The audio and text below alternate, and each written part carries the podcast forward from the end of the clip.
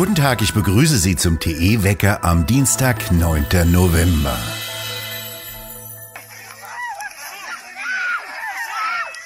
Alarmierende Szenen an der Grenze zwischen Polen und Weißrussland. Bis an die Zähne bewaffnete weißrussische Grenzsoldaten führen Migranten an die Grenze zu Polen und wollen Frauen und Kinder durch den polnischen Grenzzaun schieben.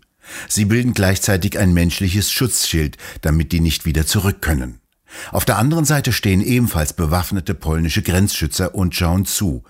Auf anderen Aufnahmen sieht man, wie sich Scharen von Menschen mit Rucksäcken und Taschen in Richtung polnischer Grenze bewegen. Weißrussland transportiert vorwiegend junge Männer aus arabischen Ländern nach Minsk, treibt sie auf die Grenze nach Polen zu und benutzt die Menschenmassen als Druckmittel gegen die EU. Die Bilder gleichen denen von 2015, als Hunderttausende unkontrolliert und ungebremst über die Balkanstaaten nach Deutschland kamen. Im Augenblick verhindern noch polnische Grenzschützer, dass sich der Zuwanderungsstrom nach Deutschland ergießt. Der polnische Grenzschutz spricht sogar von einem Versuch eines gewaltsamen Grenzübertrittes. Die Fraktionsvorsitzende der Grünen, Göring Eckhardt, kritisiert Polen und sagte gestern auf einer Pressekonferenz, die Menschen an der belarussisch-polnischen Grenze sind in einer immer prekäreren Situation.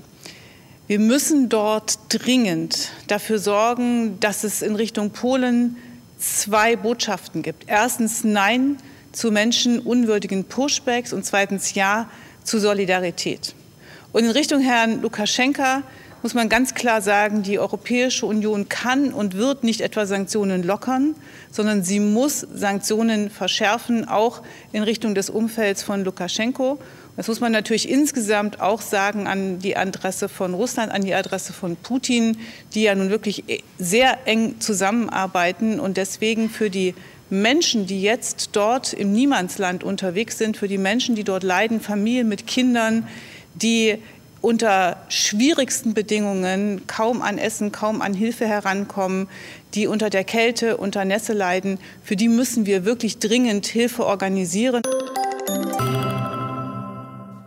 Noch regieren sie nicht und haben kein Koalitionsprogramm aufgestellt, aber dennoch haben SPD, Grüne und FDP einen Gesetzentwurf zur Corona-Pandemie vorgelegt. Der soll am kommenden Donnerstag in den Bundestag eingebracht und eine Woche später in einer Sondersitzung verabschiedet werden. Der enthält jede Menge Abstandsgebote, Tragen von Masken und 3G-Regel für Betriebe, Veranstaltungen und Reisen. Laut diesem Entwurf soll die epidemische Lage von nationaler Tragweite über den 25. November hinaus nicht mehr verlängert werden.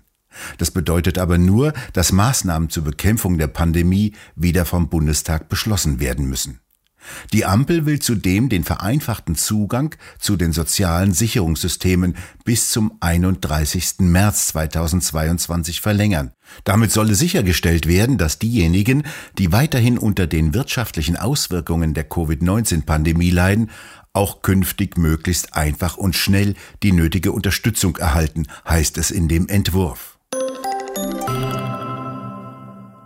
Heute Abend soll in Cuxhaven das Obduktionsergebnis des Kindes vorliegen, das nach der Corona-Spritze gestorben ist.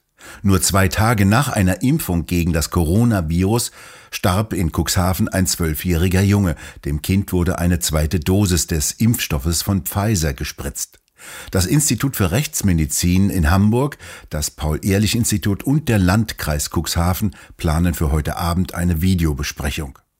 Trotz des Todes des Zwölfjährigen sollen die Impfungen in den Schulen des Kreises Cuxhaven weitergehen.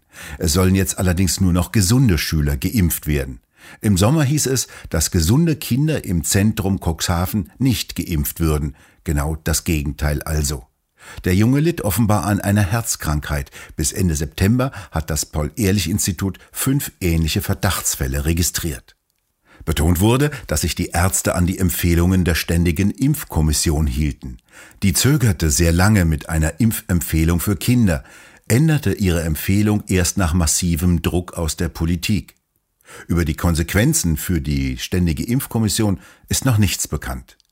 Hersteller Pfizer schreibt, dass die Sicherheit und Wirksamkeit für Kinder und Jugendliche bis 15 Jahren nicht nachgewiesen sei. Dennoch sollen in Cuxhaven Kinder weiter geimpft werden. Das sogenannte Risiko für Kinder bei einer Corona-Erkrankung wird bisher als gering bis nicht vorhanden angegeben.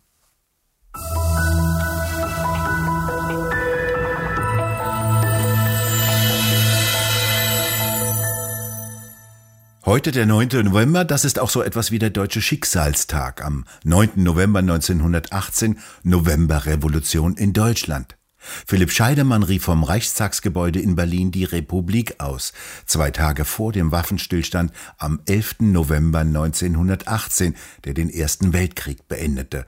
Reichskanzler Max von Baden hatte zuvor die Abdankung Kaiser Wilhelms II. verkündet, und damit war die Monarchie gestürzt, der Weg in die Weimarer Republik bereitet.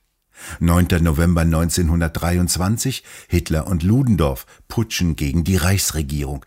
Dieser Aufstand wird nach wenigen Stunden blutig niedergeschlagen. 9. November 1938 mit der sogenannten Reichskristallnacht. Vom 9. auf den 10. November begann mit den Novemberpogromen die Gewalt gegen Juden. Mehr als 1400 Synagogen, Geschäfte und jüdische Friedhöfe wurden zerstört, 30.000 Juden in Konzentrationslagern eingesperrt.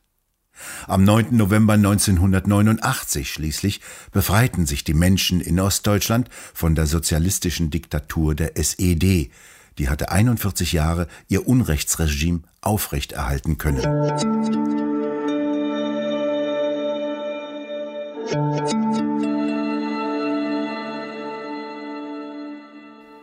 Zu einer sonderlichen Demonstration gegen den Naturschutzbund Deutschland NABU kommt es morgen in Düsseldorf. Der Landesverband Erneuerbare Energien Nordrhein-Westfalen will in der Nähe der NABU-Geschäftsstelle in Düsseldorf eine Anti-NABU-Demonstration veranstalten.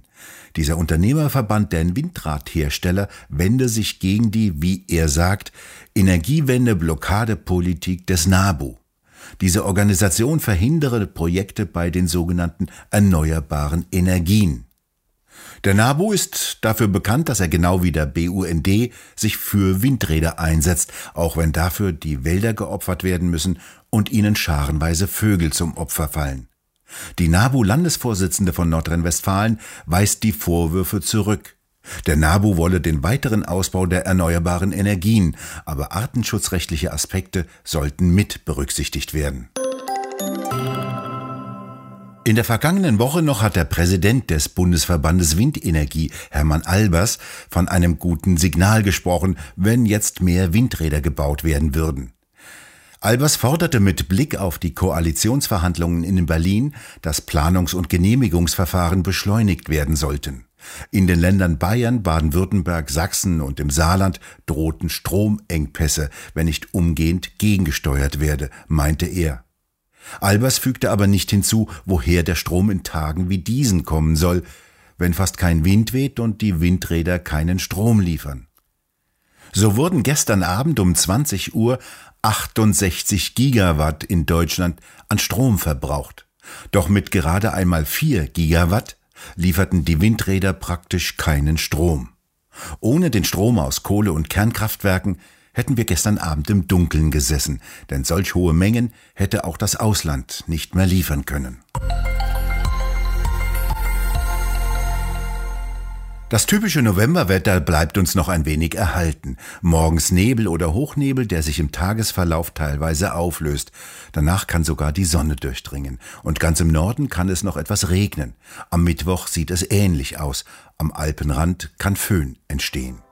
Wir bedanken uns fürs Zuhören und schön wäre es, wenn Sie uns weiterempfehlen würden. Und wir hören uns morgen wieder, wenn Sie mögen.